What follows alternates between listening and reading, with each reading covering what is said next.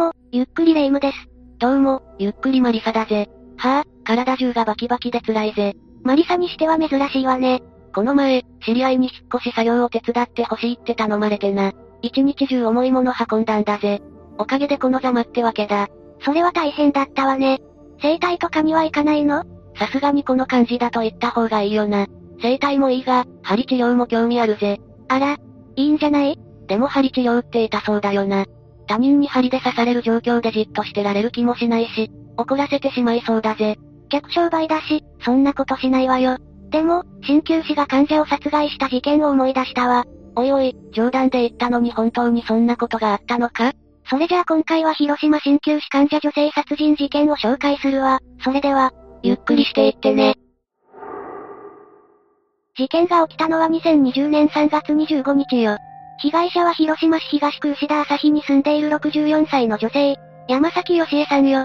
彼女は鍼灸師である森岡俊文に殺害されたの。山崎さんと森岡はどんな関係だったんだ？文字通り、鍼灸師と患者よ。だが、その関係で殺しには発展しないだろ？二人の間にトラブルでもあったのか？ええ森岡が山崎さんから借金をしていたのよ。患者から借金ってどういうことなんだ？普通ありえないわよね。でも森岡はパッと見だと人が良さそうな人物で、山崎さんを騙したのよ。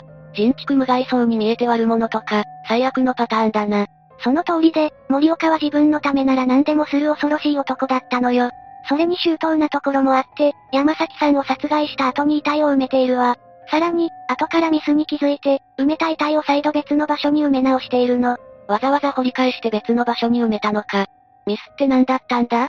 森岡のミスについては後で詳しく説明するわ。ただ、掘り返して別の場所に埋める際に、チェーンソーで遺体をバラバラにもしているのよ。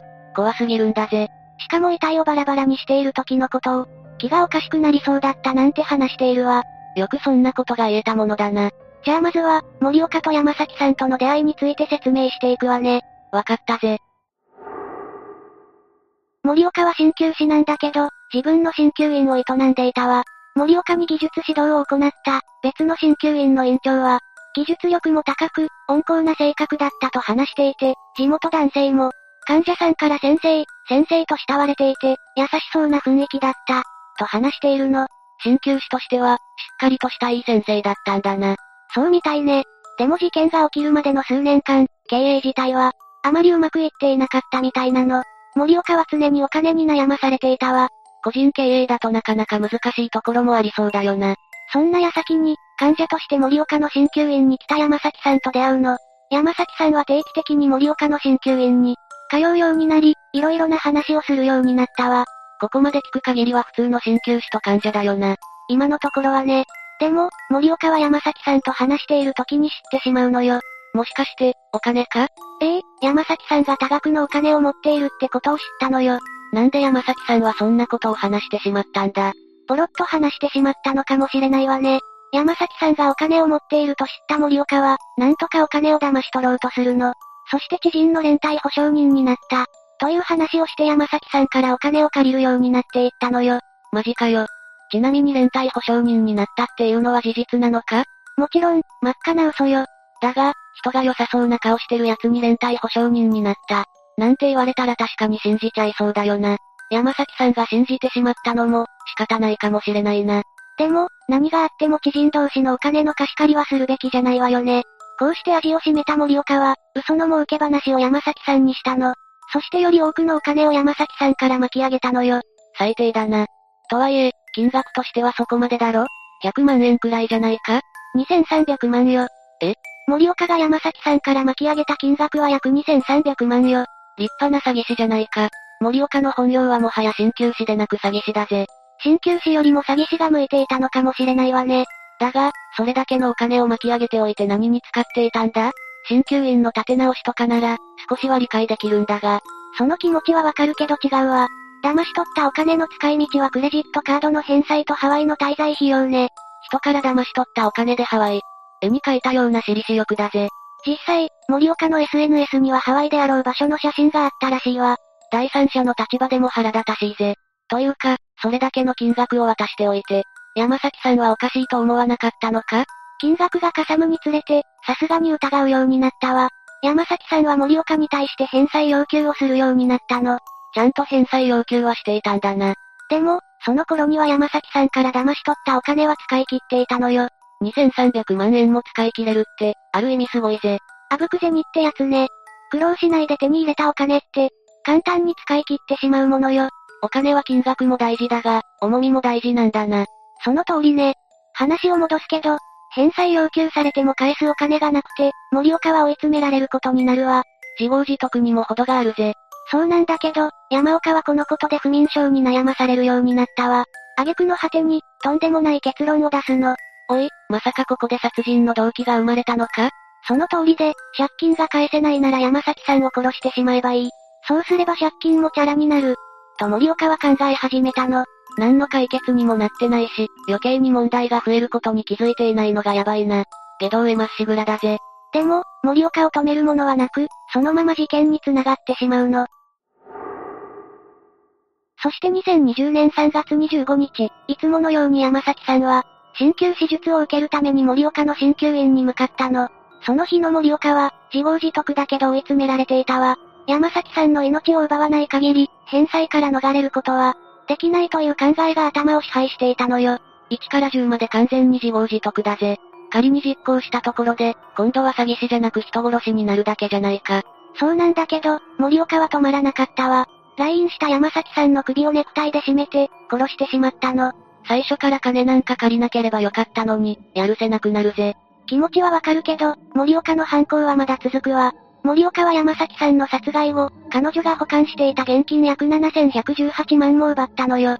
おいおい、お金を騙し取って殺した上に、さらにお金を盗むのか？そして翌日の3月26日、森岡は事前に購入していた。ボックスに山崎さんの遺体を入れたわ。知人の別荘に車で向かい、その敷地内に遺体を埋めたのよ。おいおい、挙句の果てに知人の別荘に埋めたのか？本当に悪人よね。遺体を埋めた森岡は車で帰宅しようとしたけど、そこでミスに思い至るの。さっき、遺体を埋め直したって言ってたな。ミスがどんな内容なのか気になるぜ。カーナビの案内で知人の別荘まで来てしまったのよ。要は、遺体を埋めた場所に車で向かった証拠ができてしまったの。カーナビに行き先を入力する習慣が抜けなかったんだな。森岡は動向がバレることを恐れ、3月28日に、別の車を使ってまた別荘に行ったわ。遺体を掘り起こして、別の場所に埋め直そうとしたのよ。それはそれでリスクがある気がするぜ。で、うまくいったのか？遺体がうまく持ち上がらなかったみたいで、苦労していたわ。森岡は焦った挙句、チェーンソーを持ち出し、遺体を運びやすくするためにバラバラにしたの。本人の段では、翌日の29日まで作業していて、気がおかしくなりそうだったみたいね。気がおかしくなりそうなのは、森岡の犯行を聞いてるこっちだぜ。で、遺体はどこに移動させたんだ？森岡はバラバラにした遺体を、久島の山林に埋めたわ。遺体の処理をした後、犯行に使った凶器も破棄しているわね。患者を訪問していた時によく行っていた場所の近くだったみたいなの。当たり前だが、今回はカーナビを使わなかったんだな。しかし、よく平気で知人の家の近くに遺体を埋められるものだな。話してても思うけど、ところどころに異常性が見えるわよね。ところで、殺害から遺体行きまで4日はかかってるよな。山崎さんの家族は誰も不審に思わなかったのか？いい質問ね。山崎さんの家族は、姿を消して連絡がつかなくなった山崎さんを心配して、行方不明届を出してるわ。それじゃあ警察の捜索も始まったってことだな。ええ、警察は山崎さんの交友関係を洗い出し、森岡の情報も上がっていたわ。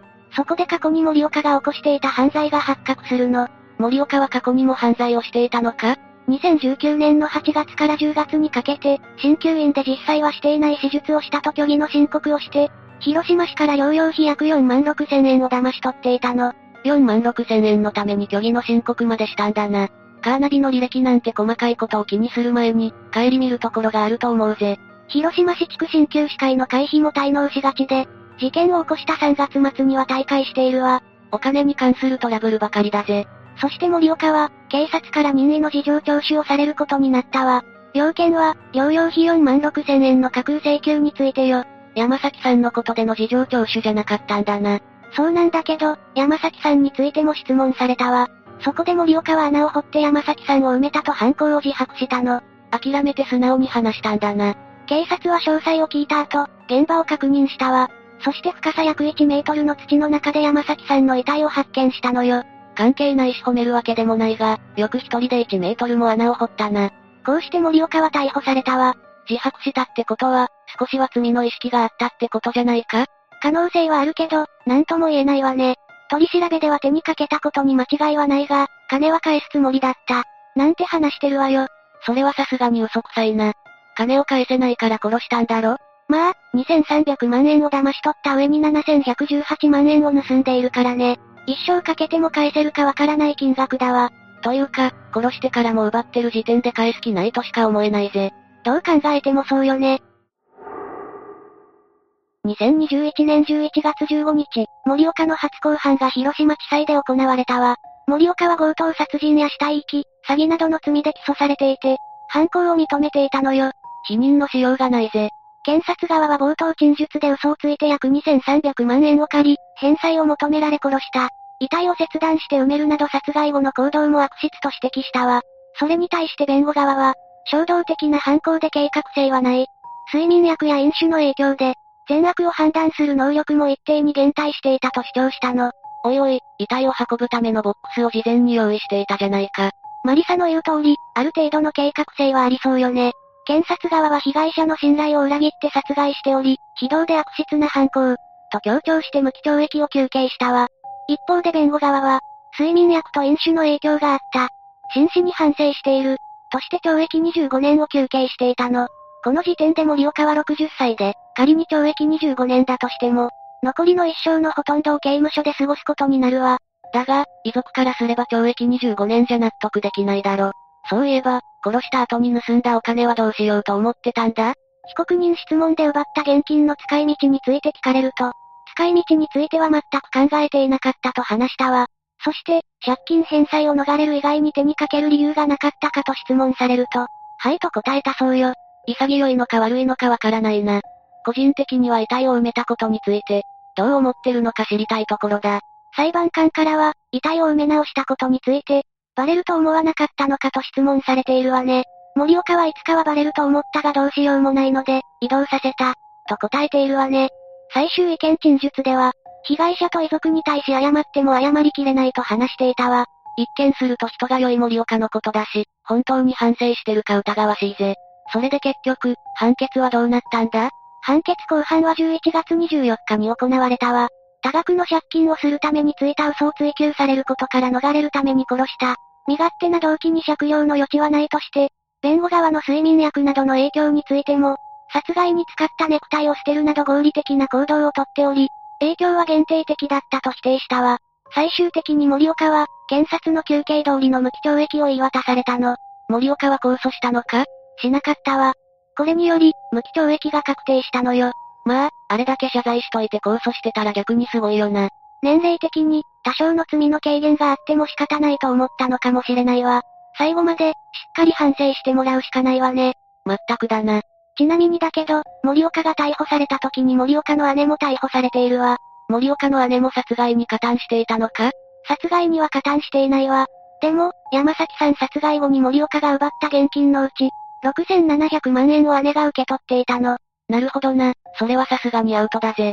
森岡の姉は山崎さんを手にかけた関係かもしれないと思いながら、お金を受け取った、と話していて、組織犯罪処罰法違反、犯罪収益等収受容疑で逮捕されたの。遠回しに犯罪に加担していたことになるもんな。というか森岡も姉を巻き込むなよな。本当よね。でも、不思議なことにこの姉は、2020年8月18日に不起訴となっているのよ。